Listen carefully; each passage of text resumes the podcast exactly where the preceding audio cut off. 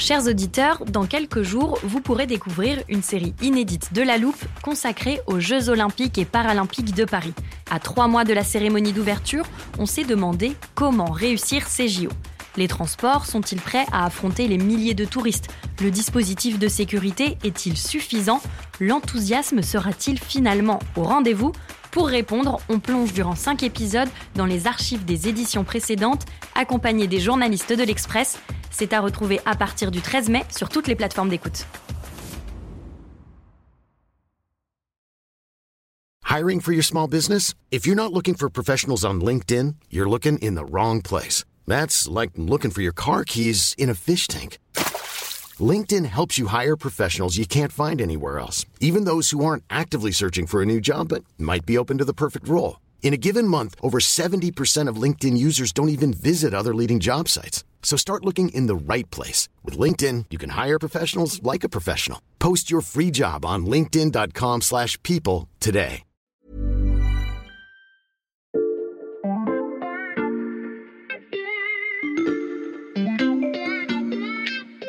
Salut, c'est Xavier Yvon. Nous sommes le mercredi 19 octobre 2022. Bienvenue dans La Loupe, le podcast quotidien de l'Express. Allez, venez, on va écouter l'info de plus près. On commence ce podcast dans une petite salle désuète du siège de l'ONU à New York. À l'intérieur se trouve une nuée de photographes, le regard braqué sur deux chefs d'État et pas n'importe lesquels. Oui, je sais, on vous a déjà raconté une scène qui ressemblait un peu à celle-là il y a quelques semaines, dans notre épisode Le Tsar et le Sultan. C'est pas de ma faute si le théâtre diplomatique dit souvent beaucoup des équilibres géopolitiques du moment, mais vous allez l'entendre, ça n'est pas du tout le même sujet. Reprenons donc. On est à l'ONU, le 20 septembre dernier. L'un des deux chefs d'État est Emmanuel Macron, et le second s'appelle Ebrahim Raisi. C'est le président de l'Iran. Les photographes insistent pour que les deux hommes posent en se serrant la main, le président français est pris au piège et il s'exécute. Le lendemain, Emmanuel Macron est en une de toute la presse iranienne pro-régime. Certes, son visage est fermé, mais alors que des milliers de manifestants risquent leur vie pour crier leur colère, le symbole passe mal. Je ne vous ai pas raconté ça pour entamer un podcast sur les relations entre la France et l'Iran. Je précise tout de même qu'Emmanuel Macron dit avoir abordé la répression lors de sa rencontre avec son homologue et que la France a depuis annoncé la mise en place de sanctions. Celui qui m'intéresse dans cette scène, c'est l'autre personnage, Ebrahim Raisi, un sexagénaire à la barbe blanche parfaitement taillé, à côté de qui il n'est donc pas anodin de poser, en raison de son rôle dans la crise actuelle bien sûr, mais aussi de la violence qu'il a cultivée tout au long de son parcours le président iranien a gravi tous les échelons de son pays depuis 40 ans grâce à sa loyauté sans faille, pendant que les jeunes Iraniens grandissaient, eux, tournés vers l'Occident et de plus en plus éloignés des préceptes de la République islamique. Aujourd'hui, je vous propose donc de vous raconter deux histoires, celle d'Ebrahim Raisi et celle des petits-enfants de la révolution de 1979, défiant aujourd'hui des règles qu'ils jugent anachroniques. Entre les deux, le fossé ne cesse de se creuser et il semble de plus en plus difficile d'imaginer le combler. Deux histoires, donc deux journalistes. J'accueille en studio Amdam Mostafavi, directrice adjointe de la rédaction de l'Express, et Corentin Pénarguéard du service Monde. Salut à tous les deux. Salut Xavier. Bonjour. On va commencer par toi, Corentin. Tu as retracé pour l'Express le parcours d'Ebrahim Raisi, qu'on t'a décrit comme l'idiot utile du régime iranien. On expliquera pourquoi tout à l'heure. Où commence l'histoire de cet homme en fait, Raisi, il est né à Mashhad en 1960, c'est dans le nord-est de l'Iran, pas très loin du Turkménistan, si tu vois bien la carte. Mhm. Et en fait, c'est un détail qui a pas mal d'importance parce que les élites du régime iranien, elles sont souvent organisées par groupes régionaux. Et le guide de la révolution actuelle, l'ayatollah Khamenei, il est lui aussi né à Mashhad. Mhm. En fait, il a eu Raisi comme étudiant religieux et à partir de là, il a pris sous son aile pendant toute sa carrière. Donc, au moment de la révolution qui voit naître la République islamique d'Iran en 1979, Ebrahim Raisi a 19 ans. Oui, tout à fait. Et à l'époque, c'est un jeune homme qui est très religieux. Il a assez vite arrêté l'école pour se consacrer à l'islam. Et grâce à la révolution islamique, il va entamer une carrière de juriste pour faire appliquer les lois de ce nouveau régime politique. Mhm. Et donc, il commence par des petits postes en province. Il va se faire une réputation de dur. Et il y a le tournant de 1988. À ce moment-là, euh, Raisi, il est juriste à Téhéran et il va intégrer ce qu'on appelle le comité de la mort. C'est Mhm. un petit groupe de fonctionnaires qui va mettre en œuvre l'exécution de milliers de prisonniers politiques Je vais donner un peu le contexte. En 1988, le guide suprême de l'époque, l'ayatollah euh, Khomeini, il est en fin de vie et en fait, il décide de purger l'Iran de ses opposants. Alors les chiffres sont assez flous sur l'ampleur du massacre. J'ai parlé à des chercheurs et on estime que c'est entre 6 000 et 8 000 prisonniers politiques qui ont été tués euh, cette année-là. Mhm. Et en fait, à ce moment, euh, Raisi, il montre qu'il est prêt à tout pour le régime, euh, qu'il va être loyal, qu'il est prêt à avoir du sang sur les mains, et ça va énormément aider sa carrière. Sa carrière décolle, et il prend vite un rôle politique de premier plan. Ouais, en fait, Raisi, il a gravi toutes les marches du pouvoir en petit apparatchik. Euh, il a été nommé procureur adjoint d'Iran en 2004, euh, procureur général en 2014, et en 2016, il a même obtenu la gestion euh, d'une des plus riches fondations musulmanes du monde, qui s'occupe notamment du mausolée de l'imam Reza en 2017, il s'est présenté à la présidentielle une première fois euh, sur la ligne ultra-conservatrice avec euh, le soutien euh, de Ramenei, mais il a quand même perdu le vote populaire parce que simplement, pendant la campagne, il y a des enregistrements sonores qui sont sortis et ces enregistrements, ils prouvent son rôle dans les massacres des prisonniers en 1988. Mmh. Ça, clairement, ça n'a pas plu. Mais même s'il a perdu, en fait, l'ayatollah Khomeini, il l'a quand même nommé chef du système judiciaire iranien en 2019. Et à la fin de cette année-là, en novembre, tu as des manifestations monstres qui ont commencé dans le pays. Une augmentation surprise du prix du carburant a été l'étincelle qui a poussé des centaines de milliers d'Iraniens dans tout le pays à protester contre le gouvernement. Alors pour le coup, la répression, elle a été terrible. Euh, là aussi, les chiffres sont hyper flous, mais on parle de 300 à 1500 manifestants qui ont été tués en deux jours. Donc c'était encore un massacre. Raisi, euh, à ce moment-là, il est donc chef du système judiciaire. Il arrive dans la deuxième partie de la répression. Il a fait condamner des milliers de manifestants après coup à la prison. Certains ont été exécutés et surtout aucun responsable des massacres n'a été poursuivi. Mhm. Alors c'est pour ça que plusieurs sources m'ont parlé de Raisi comme euh, l'idiot utile du régime. On y vient. C'est un homme avec très peu d'éducation, euh, qui a toujours obéi aux ordres, qui a jamais posé de questions, qui a jamais résisté et il a gagné son pouvoir petit à petit en étant hyper loyal à Ramenei. Et comment cet idiot utile a-t-il fini par être élu président? Bah alors En juin 2021, tu as eu les dernières élections présidentielles en Iran. Il a retenté sa chance, encore une fois soutenu par Ramenei, sauf que cette fois, bah, en fait, il était sûr de passer parce que tous ses vrais adversaires ont été évincés avant même le vote. Résultat, il a gagné avec 72% des voix dès le premier tour, mais avec une abstention record dans l'histoire de l'Iran. Et depuis qu'il a été élu, ça fait un an, il suit une ligne très dure, fidèle à sa réputation. Il a donné les pleins pouvoirs à la police des mœurs avec euh, les débordements et la violence euh, qu'on connaît très bien maintenant. Un point important quand même, euh, Xavier a mentionné, c'est que le président, de toute façon, en Iran, c'est toujours un peu une sorte d'idiot utile, même si celui-là est particulièrement euh, s'illustre particulièrement, parce que de toute façon, c'est euh, l'ayatollah Khamenei, le numéro un du régime, qui a vraiment le pouvoir. Après, c'est vrai qu'on a vu que il change un peu euh, de type de président euh, selon euh, l'ambiance internationale. On va avoir des périodes où ils sont plus ouverts à la négociation, donc ils vont mettre des présidents un peu plus modérés ou qui sont un peu plus ouverts sur sur des sur des libertés pour la population. On l'a vu à l'époque de Khatami ou à l'époque de Rouhani juste avant Raisi. Et on va avoir aussi des périodes qui sont plus tendues avec l'international, par exemple quand il y avait le président Ahmadinejad ou quand là aujourd'hui il y a Raisi. Mais il faut pas oublier que le pouvoir c'est quand même toujours l'ayatollah qu'il a dans ses mains. Donc, euh, quel que soit le président, ils ont eu tous euh, la même marge de manœuvre qui est quasi nulle. Une marge de manœuvre quasi nulle, mais l'incarnation d'un pouvoir décidé à réprimer la révolte coûte que coûte. Je pense qu'il est temps que l'on raconte à nos auditeurs la deuxième histoire, celle d'un peuple qui n'a pas du tout vécu les mêmes 40 dernières années qu'Ebrahim Raisi.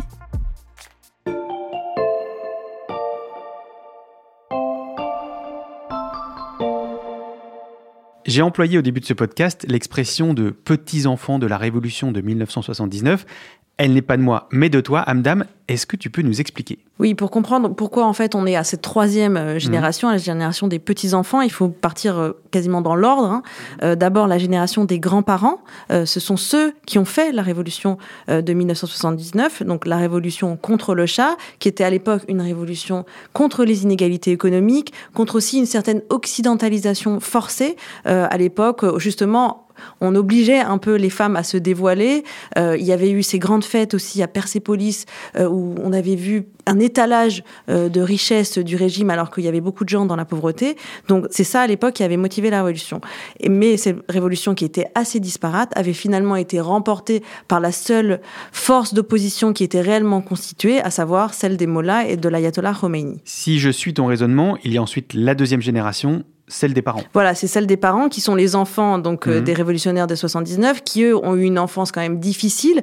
Euh, ils ont grandi dans l'ambiance de la guerre Iran-Irak où il y avait beaucoup de privations, des bombardements, euh, des jeunes très jeunes hein, envoyés à la guerre. On avait des adolescents de 15-16 ans qui ont été envoyés vraiment en chair à canon euh, pendant cette guerre, donc euh, pas facile. Les restrictions sur le voile, les petites filles qui se sont mis à porter le voile dès 9 ans, avec un grand isolement de la communauté internationale. Beaucoup sont partis en exil, euh, avec toute la reconstruction que ça imposait, ou ont dû subir euh, la répression. Ils avaient aussi peut-être, eux, une image un peu dorée de l'époque euh, pré-révolutionnaire, en se disant, voilà, à l'époque, il y avait peut-être des inégalités, mais euh, en tout cas, on était, on était plus libre. Mais c'est vrai que c'était une génération euh, qui a beaucoup subi le coup de la révolution de 79. Et on en arrive à la génération numéro 3. Oui, c'est euh, c'est la génération des petits-enfants. Alors, ce sont des générations très courtes, mais parce que cette euh, en Iran, il faut quand même se rendre compte que la population est très jeune. Euh, il y a plus de la moitié de la population qui a moins de 35 ans. La Mhm. révolution en a 43, donc c'est facile. Je suis pas très forte en maths, mais tu Mhm. feras le calcul à ma place.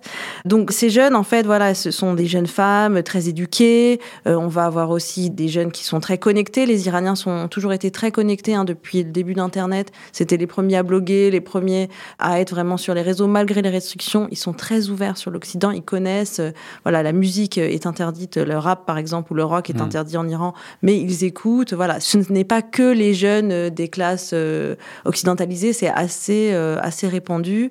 Ce sont des jeunes pour lesquels les préceptes islamistes de 79 sont complètement anachroniques et dans laquelle cette génération ne se reconnaît plus du tout.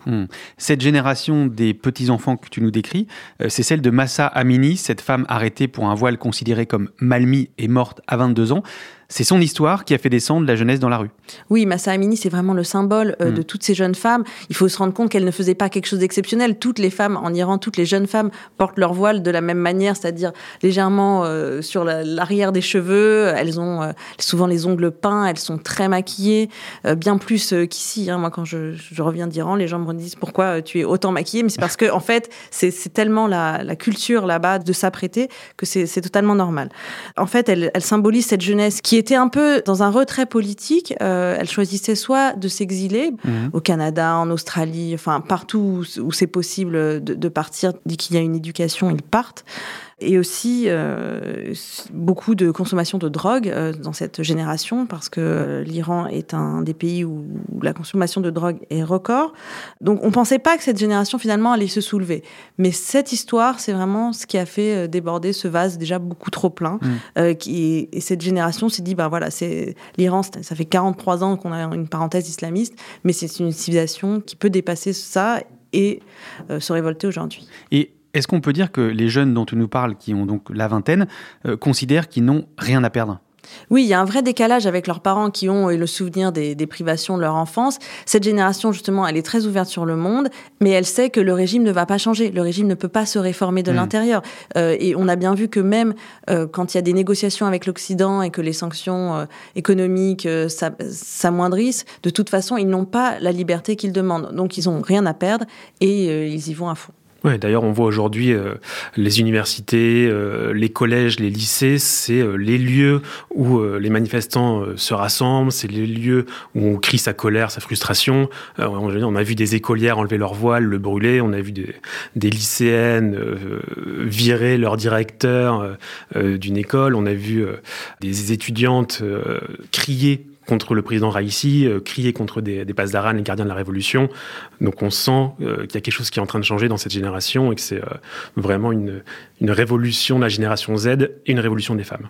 On a tous vu certaines des images que tu décris, Corentin, et après avoir entendu vos deux histoires, on ne peut que se demander si cette génération sera celle qui fera chuter le régime hérité de ses grands-parents.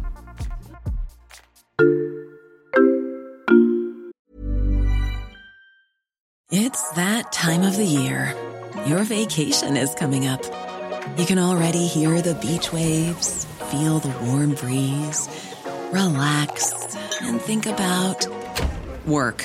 You really, really want it all to work out while you're away. Monday.com gives you and the team that peace of mind. When all work is on one platform and everyone's in sync, things just flow wherever you are. Tap the banner to go to Monday.com.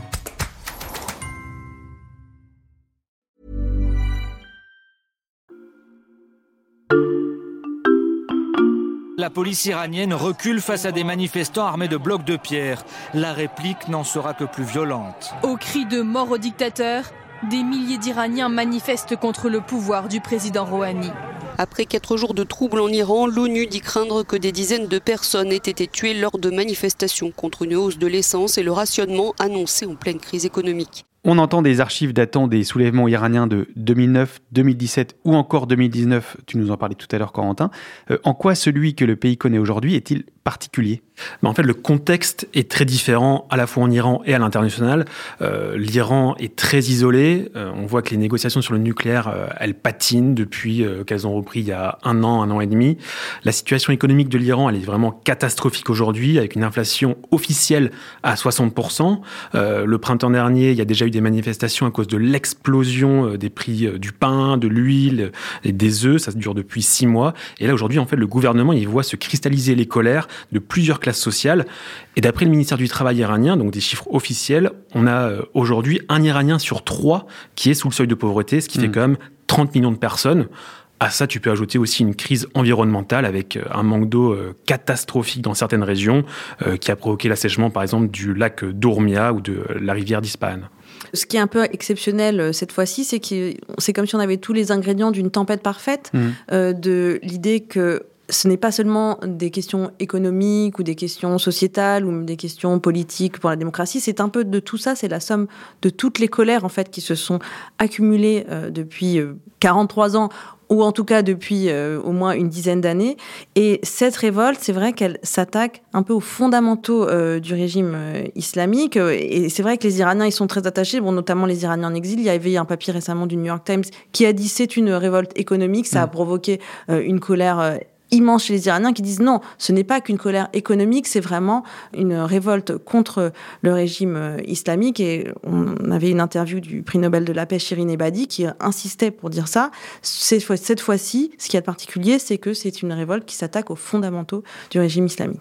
Et est-ce que le rapport de force est différent cette fois quand on compare aux révoltes des années 2000-2010 Oui, ce qui est différent par rapport euh, aux, aux révoltes précédentes, c'est qu'on avait euh, peut-être avant des révoltes qui étaient euh, certains pans de la population. Là, c'est beaucoup plus diversifié. Ce, ce qu'on entend, ce qui nous revient d'Iran, c'est qu'il y a des jeunes, il y a des vieux dans les manifestations, euh, que euh, les étudiants sont très mobilisés. Ils ont retardé d'une semaine la rentrée universitaire, mais finalement, euh, ça leur a plutôt permis de s'organiser. On voit qu'il y a des grèves générales dans certains points clés du pays. Même dans les champs pétroliers maintenant. voilà, dans les champs pétroliers, donc c'est quand même euh, stratégique euh, pour l'Iran. Donc voilà, il y a aussi toutes les minorités euh, qui se sont révoltées. On est dans quelque chose de beaucoup plus généralisé, même si on n'est pas encore dans le mouvement général. Et d'ailleurs, en fait, les manifestations dont tu parlais ces dernières années, elles avaient pris de l'ampleur, mais elles avaient été réprimées dans le sang, comme on, en a parlé tout à l'heure, hein, en Mhm. 2019, euh, euh, des centaines de morts en deux jours. Et à chaque fois, en fait, les chercheurs, les spécialistes de l'Iran nous disent le problème des manifestants, c'est qu'ils n'ont pas d'armes. Tant Mhm. que les manifestants n'ont pas d'armes, la révolte, elle est vouée à l'échec. Mais cette fois-ci, en fait, dans certaines provinces, euh, c'est différent. Euh, par exemple, dans le sud-est, tu as la province du Sistan-Balouchistan. Il y a eu des échanges de tirs à armes réelles entre les manifestants et euh, les forces de l'ordre, avec plusieurs morts, des dizaines de morts. On a aussi le Kurdistan irakien, hein, qui est tout proche de l'Iran, et où tu as des brigades armées de Kurdes iraniens qui sont favorables à la manifestation et qui ont été bombardés par euh, l'armée iranienne ces derniers jours. Mm. Oui, ça fait des années que les Kurdes iraniens attendent un peu le moment où ils vont pouvoir se soulever, et là, Mm. ça leur offre une occasion euh, exceptionnelle.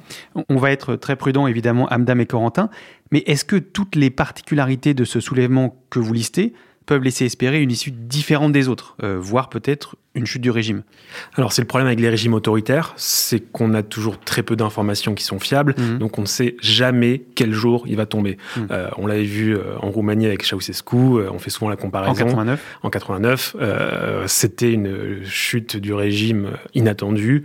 Euh, donc voilà, il faut voir à quel point euh, les éléments vont se coaguler, à quel point les manifestations vont prendre de l'ampleur. Oui, il faut, il faut se dire que c'est un régime qui a toujours en tête sa survie. Donc, ils vont toujours faire ce qui va permettre leur survie. Mm. Ils sont capables de s'assouplir euh, de temps en temps quand ils voient que la conjoncture devient trop tendue, euh, la conjoncture internationale, et que voilà, il y aura trop de pression sur eux. Ils sont capables de s'assouplir, de faire des concessions, par exemple sur le dossier du nucléaire, Mhm. euh, ou de faire des concessions même. on avait eu les femmes qui étaient autorisées à aller voir des matchs de foot, etc. Donc, il va y, peut y avoir des concessions intérieures ou extérieures selon la conjoncture pour que le régime plie sans se casser. Ça veut dire que si le mouvement actuel perdure malgré la répression, on peut imaginer que le pouvoir change de stratégie et lâche un peu de l'Est pour survivre Alors, ils ont essayé un peu au début en reconnaissant qu'il y avait eu des erreurs euh, sur euh, l'affaire de Massa Amini. Mhm. Ça n'a pas donné grand-chose. On peut imaginer que il s'ouvre un petit peu, qui parle de réformer la police des mœurs, qui nomme quelques femmes réformatrices euh, dans des ministères stratégiques. Mais ce qui est sûr, c'est qu'ils peuvent pas aller jusqu'à honorer la première demande des manifestants, même si les demandes sont beaucoup plus larges aujourd'hui. Mais la première demande, c'est quand même celle du retrait du voile. Mais le retrait du voile, c'est un peu comme le mythe fondateur de la prise de l'ambassade américaine euh, en 79. C'est- Ça fait partie vraiment euh, de, c'est une ligne rouge pour le régime. Ça fait partie de la mythologie du régime et céder sur le voile, c'est comme céder sur l'identité de la République islamique. Donc, euh, ils vont peut-être trouver d'autres solutions, euh, voilà, négocier sur le dossier du nucléaire. On a vu faire pression avec euh, les étrangers euh, qui sont en Iran, mais je les vois pas céder, en tout cas, sur cette question. Et aussi, en ce moment, il y a pas mal de spéculations avec une question qui est très importante pour l'avenir, euh, Xavier. Et laquelle? Bah, Qui va succéder au guide de la révolution, euh, Ramenei? On en a parlé tout à l'heure. euh, il a 83 ans, c'est lui le vrai chef d'État qui a tous les pouvoirs. Il est atteint d'un cancer de la prostate, apparemment. On le dit de plus en plus faible. Donc, il fait quelques apparitions des fois à la télévision, mais on se pose vraiment la question de qui va lui succéder. Et Raisi est un des euh, candidats euh, les plus valables. Ou le fils de Khamenei, Mojtaba Khamenei, qui a récemment vu ses, ses crédits de- d'ayatollah remonter pour qu'il puisse prétendre justement à ce poste. Ça peut être aussi un profil plus politique. euh, en tout cas, c'est sûr que ce sera un religieux de haut rang, ou peut-être pas de guide suprême même, puisqu'on parle aussi d'avoir un sorte de conseil collégial euh, Mhm. de, de religieux, ce qui était en fait euh, à la base de la République islamique. Mais attention, il ne faut pas l'enterrer trop vite. Moi, ça fait des années que je travaille sur l'Iran et on annonce régulièrement la mort du guide. Des questions en suspens qui donnent envie de vous entendre à nouveau dans un prochain épisode. Amdam et Corentin, merci beaucoup, c'était passionnant. Merci. Merci. Amdam Mostafavi, directrice adjointe de la rédaction de l'Express, et Corentin Pénerguer, journaliste au service Monde. Je ne saurais trop vous recommander d'aller lire leurs analyses de la crise iranienne sur l'express.fr. Profitez-en, les trois premiers mois d'abonnement numérique ne coûtent que 99 centimes en ce moment. Et pour entendre nos prochains récits et décryptages, rendez-vous sur votre plateforme d'écoute préférée pour suivre La Loupe, Apple Podcast, Deezer, Castbox, comme vous voulez. On publie un nouvel épisode chaque matin dès 6h. Si nos podcasts vous plaisent, vous pouvez nous mettre des étoiles. Et si vous avez des questions ou des remarques, n'hésitez pas à nous écrire à l'express.fr. Cet épisode a été écrit par Margot Lanuzel, monté par Charlotte Barris et réalisé par Jules Cro. Retrouvez-nous demain pour passer un nouveau sujet à la loupe.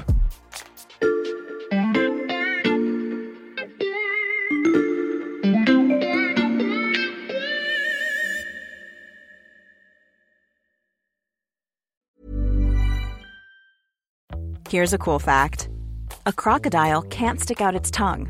Another cool fact you can get short term health insurance for a month or just under a year in some states. United Healthcare short term insurance plans are designed for people who are between jobs, coming off their parents' plan, or turning a side hustle into a full time gig. Underwritten by Golden Rule Insurance Company, they offer flexible, budget friendly coverage with access to a nationwide network of doctors and hospitals. Get more cool facts about United Healthcare short term plans at uh1.com. This Mother's Day, treat mom to healthy, glowing skin with Osea's limited edition skincare sets. Osea has been making clean, seaweed infused products for nearly 30 years. Their advanced eye care duo brightens and firms skin around your eyes, while the Golden Glow Body Trio nourishes and smooths skin all over. Go to OSEAMalibu.com and use code MOM for 10% off your first order site wide.